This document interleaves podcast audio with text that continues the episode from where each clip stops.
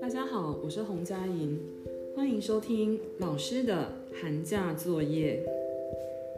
这一集要介绍的是《活出意义来》这一本书，作者是在纳粹集中营幸存的犹太精神科医师弗兰克。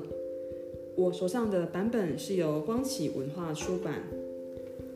我知道这个说明很不吸引人，你可能想把节目关掉了，因为这些问题你曾经问过，譬如说你很没有自信，觉得自己不该存在；你小时候经历过亲人死亡，感到世界很残酷；你活了十多年却不知却不知自己为何活着。老师曾经回答你。人生本来就会这样啊，有痛苦也有快乐。你听了之后觉得根本就是废话，完全没有回答到你的问题。这次请你再给老师一个机会，七分钟，让我讲七分钟就好。这次回答你的问题的不是我自己，我请有这个生命经验的人来告诉你。这是位经历过惨痛遭遇的精神医学家，名叫弗兰克。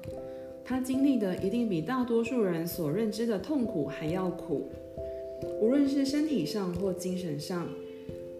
在本集节目里，我先简述集中营里环境的恶劣情况，让你更相信弗兰克他是个遭遇过苦难的人。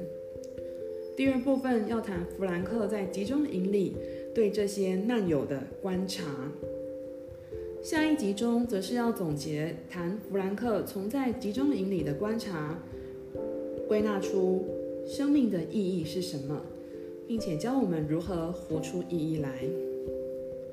首先，我们要谈比噩梦还可怕的集中营。在营里，很多人没有鞋穿，却仍要在雪地里工作。有个双脚冻伤的十二岁男孩。就和你年纪一样，被抬进医护室，脚脚趾头已经坏死发黑，值班医师就把指头一个一个摘掉，丝毫没有恶心、恐怖、怜悯的情绪。集中营的生活让大家看惯了痛苦、死亡和垂死挣扎，都已经麻木了。书中还谈到一个作者永远忘不了的经验，有一个晚上。作者的难友在睡梦中说着梦话，那家伙虽然睡着，却四处翻滚冲撞，显然正在做噩梦。作者当下想把那个可怜虫摇醒，才刚伸手出去，他立刻又缩回来。他对于自己想把他叫醒的念头感到惊讶，他问自己：怎么会想要叫醒他呢？因为。任何事、任何梦，就算再恐怖，也不可能比得上集中营的残酷现实。确实，在现实中，弗兰克医师的双亲、哥哥、妻子都在集中营里死亡，营中也永远有数不清的伤患和尸体。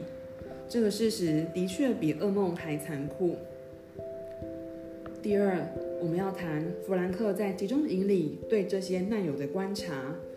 他看到人有选择的自由，人有能力保留他的精神自由及心智的独立，即使是身心接触于恐怖如集中营的压力下也是这样。他亲眼看到有些难友明明自己也受苦受难，却能够在各房舍之间安慰别人，并把自己仅剩下的一片面包让给别人。作者自己也曾经不顾好友的苦劝，选择自愿前往斑疹伤寒病患区负责医疗工作。他认为，在集中营的劳动队里，终究会累死病死，也会因工作绩效差被视为没生产力而送进毒气室。因此，如果非死不可，总得让自己死得有意义。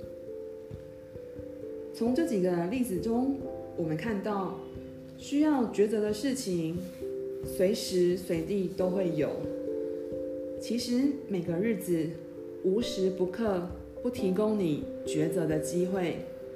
虽然人所拥有的任何东西都可能被剥夺，就像在集中营里，亲人被迫分开，身外物被迫没收，连毛发都要剃掉，真的什么都被剥夺了。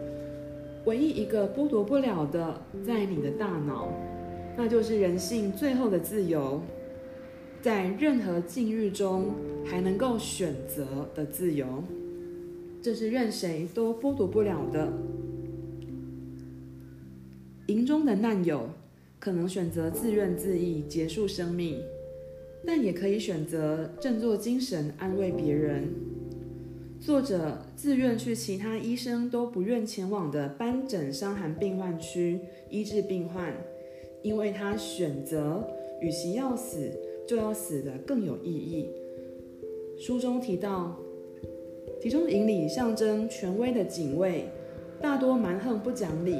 但也有人选择善待俘虏，自掏腰包为俘虏添购医疗用品；反之，也有人同样身为俘虏，却选择虐待其他难友。在作者他们看来，这些人既卑鄙又可悲。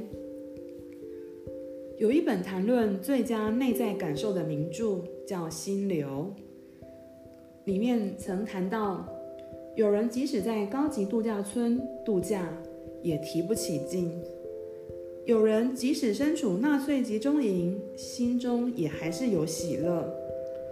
为什么纳粹集中营的俘虏心中会有喜乐？因为有的人能在困顿的环境中，还能保有一个不被剥夺的权利，叫做选择的自由。下一集中。我会总结以上的论述，继续谈弗兰克从集中营里的观察，体会到生命的意义是什么。